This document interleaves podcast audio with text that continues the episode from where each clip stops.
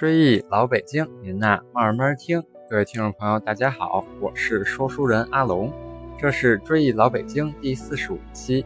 追忆老北京是一个讲述老北京历史、建筑、民俗的播客节目，推荐大家使用喜马拉雅客户端搜索“追忆老北京”专辑，点击订阅按钮，每期节目更新都会有推送提醒，还可以下载到手机随时收听。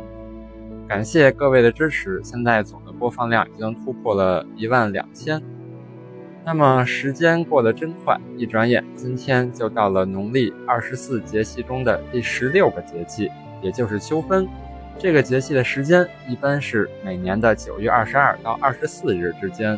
那么咱们先来聊聊这个节气为什么叫秋分呢？原来秋分的分字是一半的意思。古籍记载。秋分者，阴阳相伴也，故昼夜均而寒暑分。也就是说，秋分的分字具有两重含义：第一，太阳在这天达到黄经一百八十度，直射地球赤道，因此这一天的白天和黑夜各十二个小时，昼夜等分。第二，按农历来说，秋季开始的节气是立秋，而终止的节气是霜降，秋分。正好位于立秋和霜降秋季这九十天的正中，这个节气因此也就平分了秋季。此时的气候特点主要是北半球的昼夜温差逐渐加大，幅度将大于十度以上，所以各位最近会感觉早上非常寒冷，而中午还是很热。那么气温逐渐往下走，一天比一天凉了，逐步进入了深秋的季节。那么老北京城里。秋分这天会有什么重大的活动呢？古代帝王有春天祭日、秋天祭月的礼制，祭拜日月的习俗是从周天子时就传下来的。《礼记》一书中上说：“春朝日，秋夕月。朝日以朝，夕月以夕。”在咱们节目第三十二期的春分特辑中就聊到过，春分到日坛祭日这个故事。那么《礼记》说的夕月就是指拜月。那么明朝嘉靖皇帝在一五三零年，在位于阜成门外驴市附近修建了西月坛，也就是现在的月坛公园的位置，占地五十四亩，取阴数。从此，月坛就成为了明清皇帝祭祀月神和众星宿之神的位置。皇帝每三年秋分的。这天就要来这里亲自祭祀夜明之神，也就是月亮神。月坛与日坛相反，在这里是正门朝东。皇帝来了要西，向西拜祭月神。有意思的事儿，今天有条路的名字就和月坛有关。古代每个坛前都配有神鹿和神鹿前的牌坊。月坛神路北端入口有牌坊三间，正面的匾额题写着“神路街”。清代改为了“光恒街”三个字。按照旧时的规矩，通往祭坛门的主道被称为神路或神路街，或被称为里神路。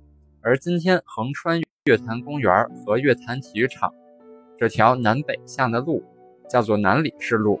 其实也就是当年通往月坛的主路，原来应该被称为叫南礼神路才对。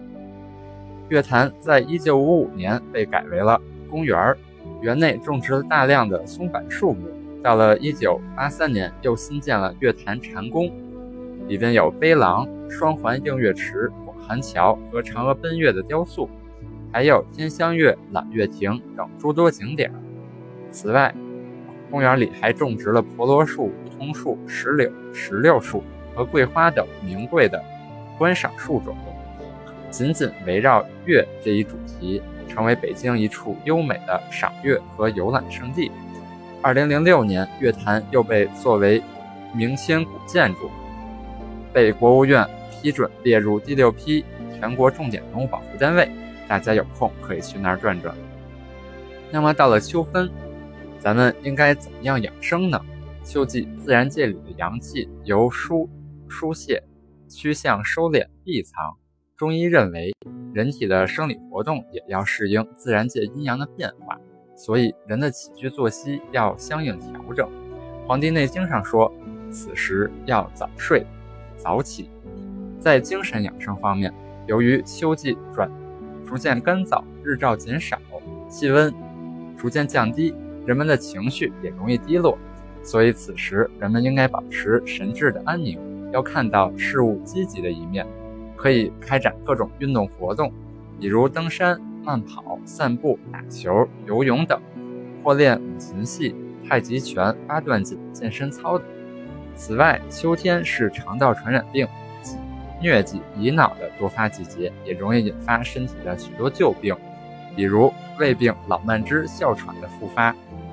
患高血压、冠心病、糖尿病的中老年人更要注意此时多加防范。那么在饮食上，因为秋天五行属金，主肺脏，此时应该吃一些酸味的食品，来收敛肺气，而吃辛辣物容易发散肺气。所以此时要尽量少吃葱、姜、辣椒等辛味植物，适当多吃酸甜的水果蔬菜。同时，秋燥会使人的津液减少，引起咽、鼻、唇干燥，以及干咳、声音嘶哑、皮肤干裂、大便大便秘结的情况。此时应该多吃一些甘寒滋润的食品。例如百合、银耳、淮山药、秋梨、藕、柿子、芝麻和鸭肉等，以便润肺生津、养阴清燥。那么到了这个节气，除了滋阴润肺以外，咱们老北京还会吃点什么呢？俗话说得好，白露的核桃，秋分的栗子。一到了秋分，栗子树上毛茸茸的栗子就开始成熟了。每到这个时候，京城里那些蛰伏了一年的。糖炒栗子店纷纷上阵，路人每每经过，总会被阵阵炒栗子的甜香味所吸引。现如今，糖炒栗子早已经不是北京本地的专利，但是用北京板栗炒出来的糖炒栗子味道最好吃，却是大家公认的。大伙儿可能不知道，咱北京的板栗在历史上可都是出了名的。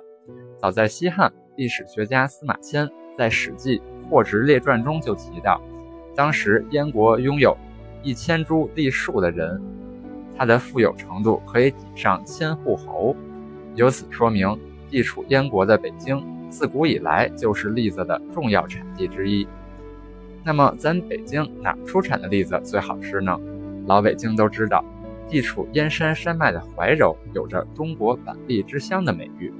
由于怀柔的地理位置、海拔高度、降水量、温度、土质等条件十分适合板栗生长，所以这儿出产的板栗颗颗玲珑饱满，肉质细腻，不仅皮儿薄，而且含糖量高。而且怀柔板栗栽培的历史也是十分悠久，可以追溯到几百年前的明代。据说当时皇帝祭祀时的贡品就有来自怀柔的板栗。据考证，怀柔至今仍有明清时栽种的板栗树四万余株，而且在水长城旅游区内一片近百亩的明代板栗园中，有些树龄可以达到五百年以上，是当时明代守城将士所栽种的板栗树。如今每到秋季收获的季节，依然是枝繁果盛。那么吃板栗对咱们身体有什么好处呢？其实。板栗不仅口感香甜、营养丰富，还有很高的药用价值。唐代名医孙思邈的书中就提到，板栗是补肾的果实。明朝李时珍《本草纲目》一书也记载，栗子可以养肠胃、补肾气，使人耐受饥饿。这就说明板栗对腰膝酸软、胃气不足等有显著的疗效。